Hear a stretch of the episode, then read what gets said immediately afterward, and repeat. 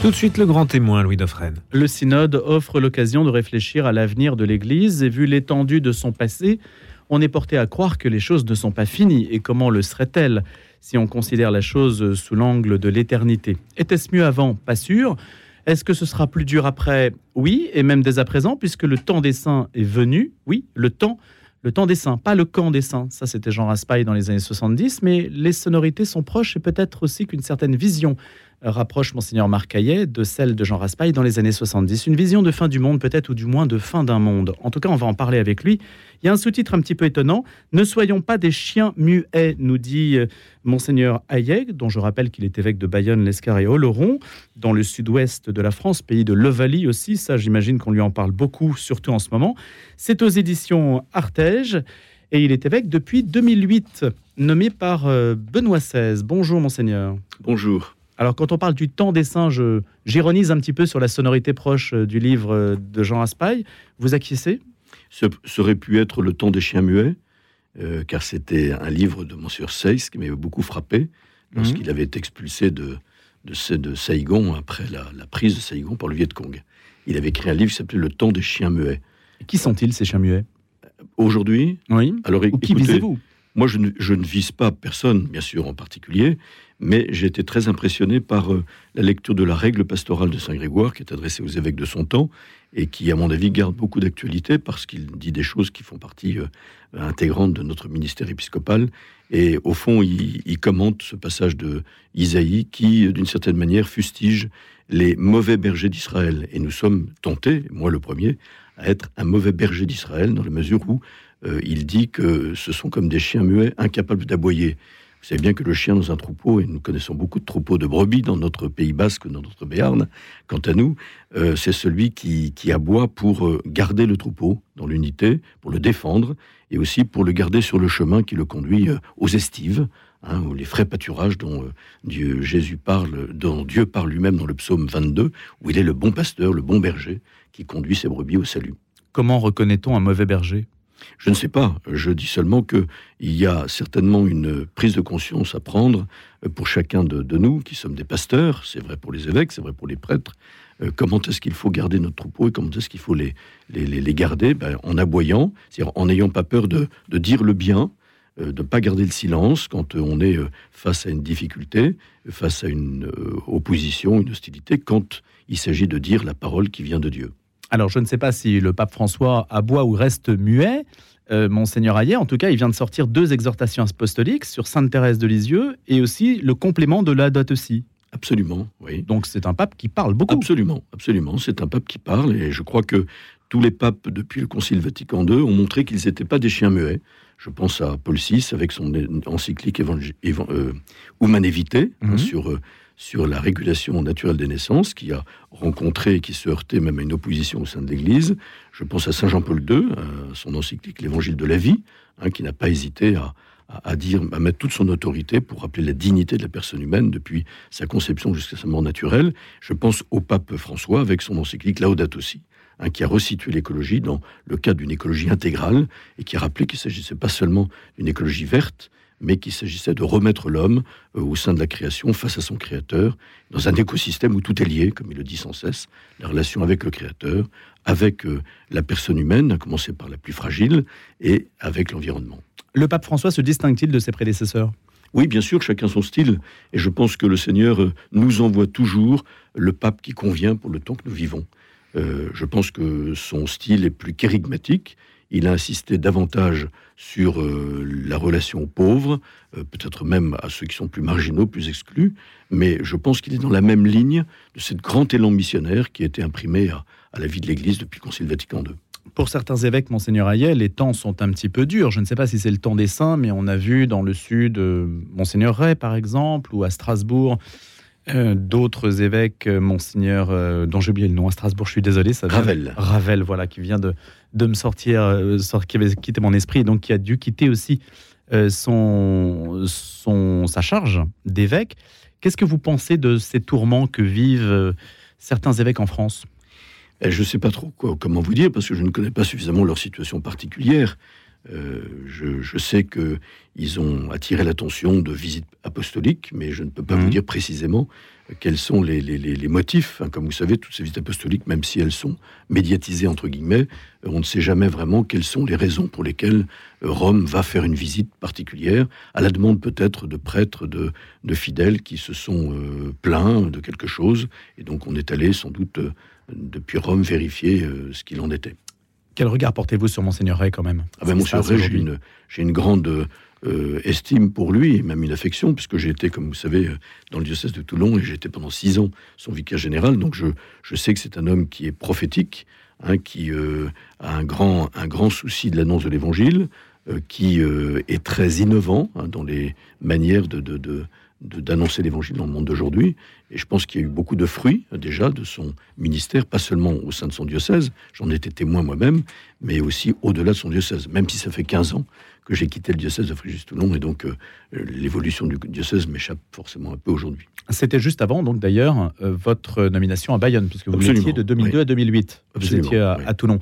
Est-ce qu'il n'y a pas des, euh, des manières de faire dans le diocèse de, de Toulon qui ont alerté le Vatican sur une, une, manière un petit peu particulière, peut-être d'isoler son diocèse et de recourir aussi à des forces vives venues de l'extérieur sans trop de discernement. Est-ce que vous avez pu observer Alors, ça Ça, je ne peux pas le dire. Ce serait un jugement un jugement de valeur que je ne peux pas poser sur un de mes confrères. Mmh. Euh, c'est vrai qu'il accueillit beaucoup de, forces vives, comme vous dites, qui viennent de l'extérieur, mais l'Église est universelle, elle est accueillante à tous, et, s'il y a des forces euh, extérieures qui peuvent aider à l'annonce de l'Évangile et qui peuvent parfois réveiller nos communautés, parfois endormies, je pense que c'est un bon plan et qu'il est tout à fait prophétique de le faire. Vous pensez qu'il y aura un épilogue bientôt pour Monseigneur euh, Ray? Je l'espère pour lui et pour le diocèse, c'est évident. Que peut-on imaginer? Plusieurs, plusieurs cas de figure. Euh, euh, on peut lui demander éventuellement, on peut lui donner un évêque auxiliaire, on peut lui donner un évêque coadjuteur, je ne sais pas. Euh, je pense que ça doit être discuté aussi certainement avec lui. Vous-même, Monseigneur Ayet, peut-on le rappeler, lorsque la SIAZ a enquêté sur les archives des diocèses, il y a eu un certain nombre d'évêques qui ont refusé, au nom de la protection des données, d'ouvrir leurs archives. Vous en faites partie. Alors, vous pouvez expliquer votre position Vous savez qu'au départ, la SIAZ nous a demandé de faire une analyse de nos archives par nous-mêmes pour euh, déterminer de manière anonyme le nombre de victimes et le nombre de, prêtres euh, causes d'abus, euh, de, prêtres abuseurs, à partir de nos archives. Donc on a fait ce travail très sérieusement, il a été reconnu comme tout à fait qualitatif, tous les diocèses étaient concernés, et on voit dans le grand rapport de la SIAS que à peu près 10 diocèses n'ont pas répondu de manière qualitative, et un a même refusé de faire ce travail. Ensuite, 30 diocèses ont été choisis de manière que je ne connais pas, euh, aléatoire sans doute, euh, pour donner accès à des experts pour fouiller nos archives elles-mêmes.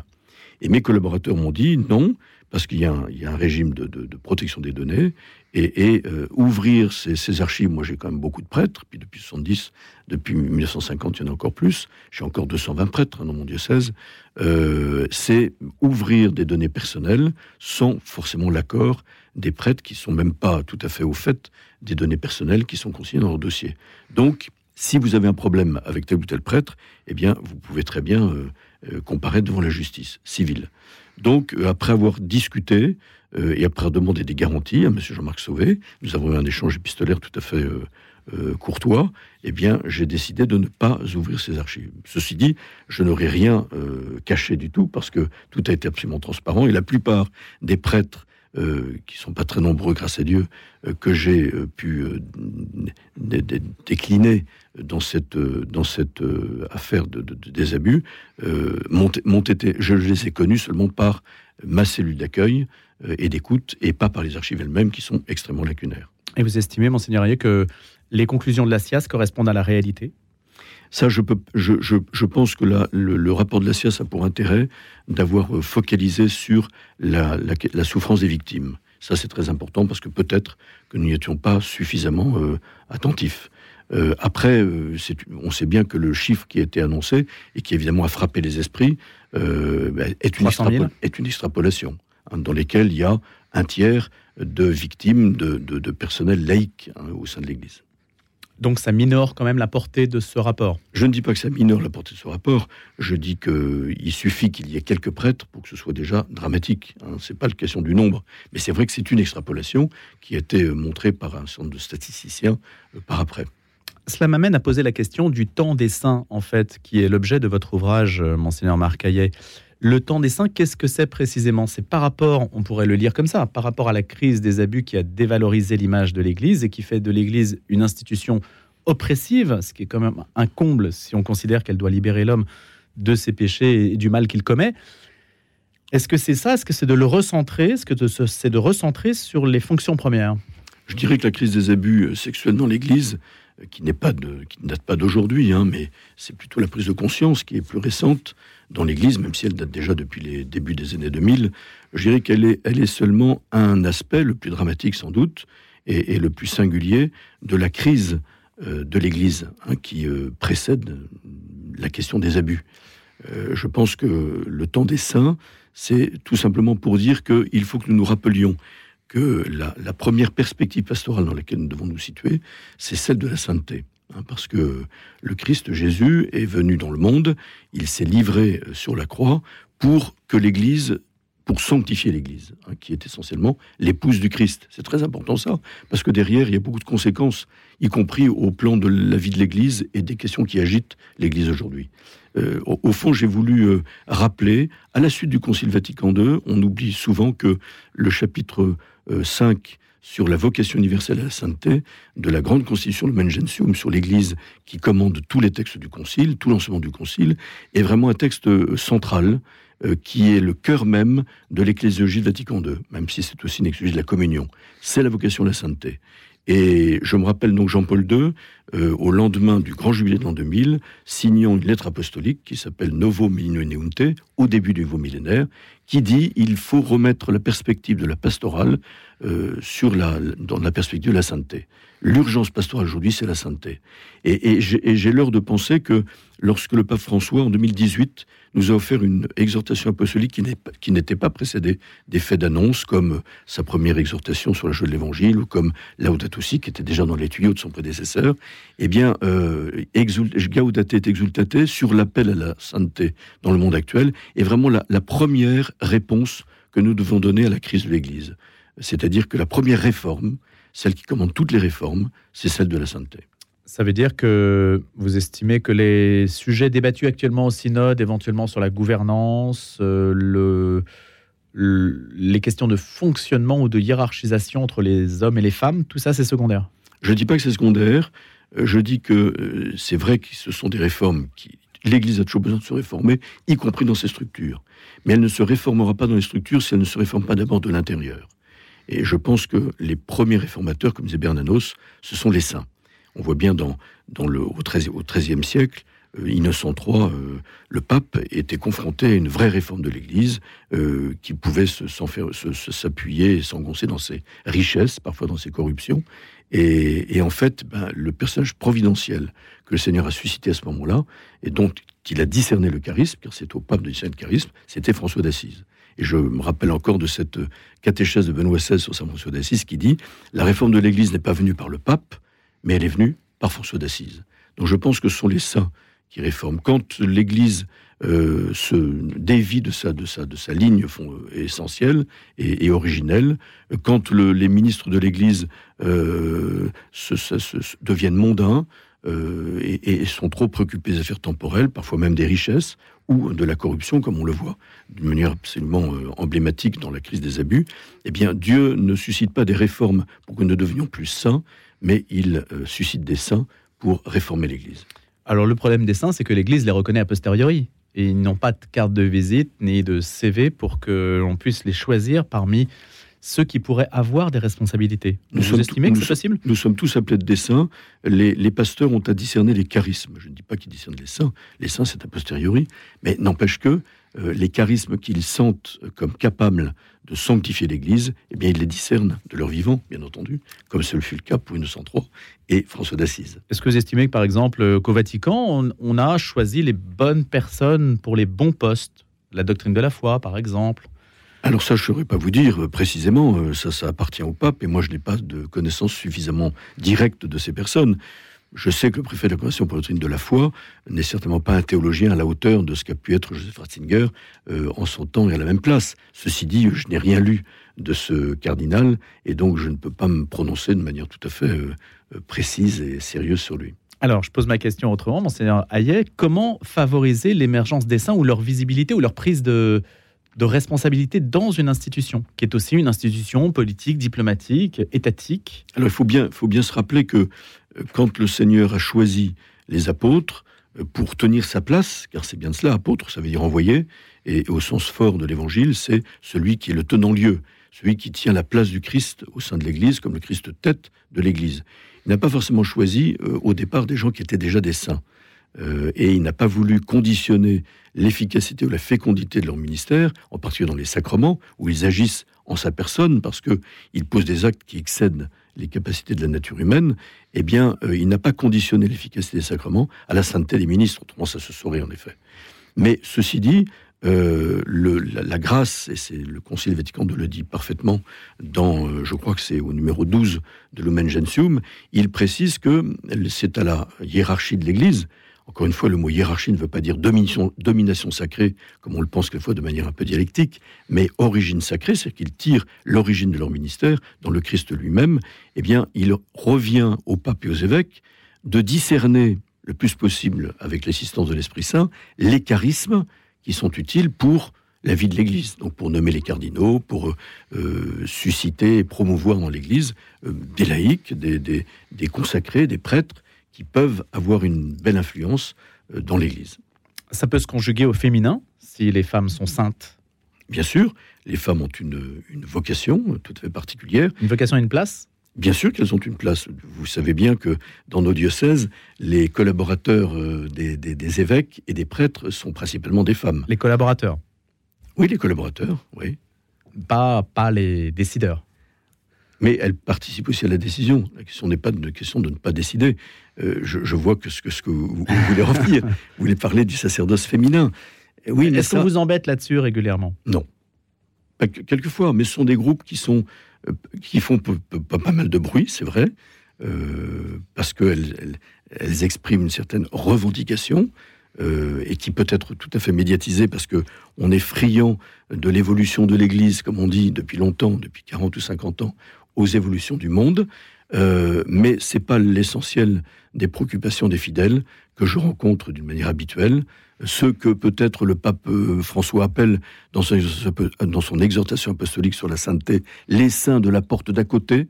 Il y a les chrétiens qui vivent leur foi euh, en essayant de l'approfondir sans cesse, en essayant de, vivre en cohérence avec l'Évangile, dans leur vie, dans leur devoir d'État, euh, en prenant conscience aussi de leur mission d'être des évangélisateurs. Je pense que ce n'est pas la préoccupation des jeunes générations, euh, qui sont du jeune clergé, euh, qui, est, qui constitue quand même les forces vives d'aujourd'hui et, de demain de l'Église. Un point un peu stratégique, monseigneur Ayer, on a l'impression que l'Église est travaillée quand même par ce même questionnement, c'est comment être audible du monde d'aujourd'hui. Alors il y a ceux qui pensent que allez, on va faire court. Côté pape François, ce sont les périphéries, l'absolu des périphéries. Et donc, il faut absolument que la porte reste ouverte parce que si elle se ferme, plus personne ne viendra l'écouter. Et donc, il faut oser aborder toutes les questions comme le pape le fait. On a pu l'entendre à Marseille. Et puis, ceux qui auraient peut-être tendance à penser, et peut-être que vous en faites partie, qu'il faut euh, consolider ce troupeau autour de euh, ce qui peut le dissuader de la confusion. C'est un terme qui revient dans votre, sous votre plume. Vous estimez qu'aujourd'hui, il y a une confusion, que les chrétiens ne sont pas assez formés, et que le risque, c'est aussi que le troupeau se délite. Est-ce que c'est un petit peu les deux positions Et que l'Église rayonnera dans la mesure où, où, ses membres seront bien formés? Je crois qu'il ne faut pas mettre d'opposition. Euh, accueillir tous, todos, todos, todos, comme le pape l'a martelé devant les jeunes à la célébration d'accueil des JMJ à Lisbonne, euh, c'est important parce que le Christ est venu pour tous. Et c'est très important de se tourner en effet vers ce que le pape appelle les périphéries, et les périphéries existentielles de l'humanité. Je crois que ça, c'est, l'élan missionnaire, c'est le souci missionnaire d'être proche de tous. Et en même temps, quand le Seigneur est accueillant pour tous, parce que, comme le dit Saint Paul, il veut que tous les hommes soient sauvés et qu'ils parviennent à la connaissance de la vérité, lorsque euh, on accueille, bien, on ne les accueille pas sur de fausses euh, espérances. Et, Dieu, Dieu nous veut saints. Il nous aime tous comme nous sommes, mais il ne veut pas que nous restions comme nous sommes. Dieu et Jésus s'est livré sur la croix, c'est quand même très exigeant hein, comme euh, sacrifice offert, hein, comme offrande d'amour euh, pour l'humanité, pour que pour sanctifier les hommes. Et pour que nous devenions saints. Donc l'Église est, porteuse d'un message qui est un message de salut. Hein, et c'est peut-être ça qu'on a un peu oublié. Et, on ne peut pas tromper les gens, j'allais dire, sur la marchandise, mais un peu triviale. C'est-à-dire les accueillir dans l'Église, c'est les accueillir en disant, ben, le Seigneur veut votre salut. Et, l'évangile du salut, ben, on ne peut pas en déroger, on ne peut pas le transgresser. Alors est-ce que c'est audible pour le monde d'aujourd'hui? Culturellement, peut-être que ça ne l'est pas. Et je ne dis pas qu'il ne faut pas aussi être abordable et accessible à tous. Mais euh, je pense que la parole de vérité dont nous sommes porteurs, qui n'est pas la nôtre précisément, qui est celle d'un autre dont nous sommes les représentants, eh bien, est capable de toucher la conscience des gens. Moi, je dirais que lorsque l'on s'adresse aux gens, et ceux qui sont même les plus loin, quand ils sont en groupe, évidemment, et on voit bien que Jésus a aussi assumé une prédication de masse, hein, eh bien, on parle à la conscience des gens. Et si cette vérité nous sommes convaincus que c'est la vérité parce que c'est celle qui nous a été révélée par le Christ, qui révèle, qui manifeste pleinement l'homme à lui-même en lui découvrant la sublimité de sa vocation, comme dit Gaudium et Spes du Concile Vatican II, eh bien, elle sera sans doute capable de traverser cette gangue culturelle qui peut être fragile, même s'il est aux antipodes de la foi, et toucher la conscience des gens et réveiller cette conscience. Monseigneur Ayah, vous écrivez avant l'événement, l'avènement pardon du Christ, l'Église doit passer par une épreuve finale qui ébranlera la foi de nombreux croyants. On a l'impression déjà d'y être, hein. et puis on a l'impression qu'avec le conflit Israël-Hamas, c'est déjà l'Armageddon, une sorte de, temps apocalyptique que nous vivons. D'ailleurs, sur cette question du conflit israélo-palestinien, vous, vous avez une position par rapport à ce qui se passe à Gaza? Ben, C'est dramatique. Hein. C'est dramatique. C'est vrai que on ne peut pas euh, euh, accepter d'aucune sorte cet attentat terroriste islamiste euh, qui a déclenché un peu les événements tragiques que nous connaissons aujourd'hui. Euh, ce dont j'ai peur, évidemment, comme toujours, c'est l'escalade de la violence euh, que cet euh, attentat terroriste, qui est tout à fait condamnable, va enclencher et est en train d'enclencher, en particulier pour les populations innocentes de musulmans, mais aussi de chrétiens. N'oublions pas les chrétiens de Terre Sainte qui sont à Gaza et, et qui vivent des moments dramatiques avec un héroïsme de la foi qui est euh, magnifique. Et je pense que c'est là que se situe le nœud du problème, la, sortie de la crise. Euh, c'est certainement pas dans les armes, dans l'escalade de la violence que, qui est en train d'enclencher cet attentat terroriste, dont encore une fois ce sont les innocents qui euh, portent le plus lourd tribut. Il y a des religieux à Gaza en ce moment. Oui, je suis en contact. Moi, j'ai été en contact pas directement, mais avec une communauté religieuse qui sont les servantes du Seigneur et de la Vierge de Matara, une communauté argentine, qui est dans mon diocèse, dans une paroisse, et, elles ont envoyé un message pour demander la prière en disant qu'elles restaient sur place à Gaza, qu'elles refusaient de s'évacuer vers le sud pour rester avec les malades à l'hôpital et, les, plus pauvres. Et comme n'avaient plus d'eau, plus rien du tout, ben, elles nous demandaient la prière en disant nous nous relayons devant le Saint-Sacrement et nous attendons la mort. Elles ont des enfants handicapés en particulier Alors Ça, ce sont les, les sœurs de Mère Teresa. Oui, il y a les deux qui, elles, aussi, elles aussi sont restées avec ces enfants handicapés. On restera sur cette image, euh, Monseigneur Hayet, d'héroïsme de, la foi. C'est vous qui avez employé ce terme, qui peut-être est un synonyme du mot saint que vous promouvez à travers cet essai qui s'appelle Le temps des saints, ne soyons pas des chiens muets aux éditions Artege. Monseigneur Marcaillat était notre invité, évêque de Bayonne, l'Escar et Oloron. Je vous souhaite une excellente journée.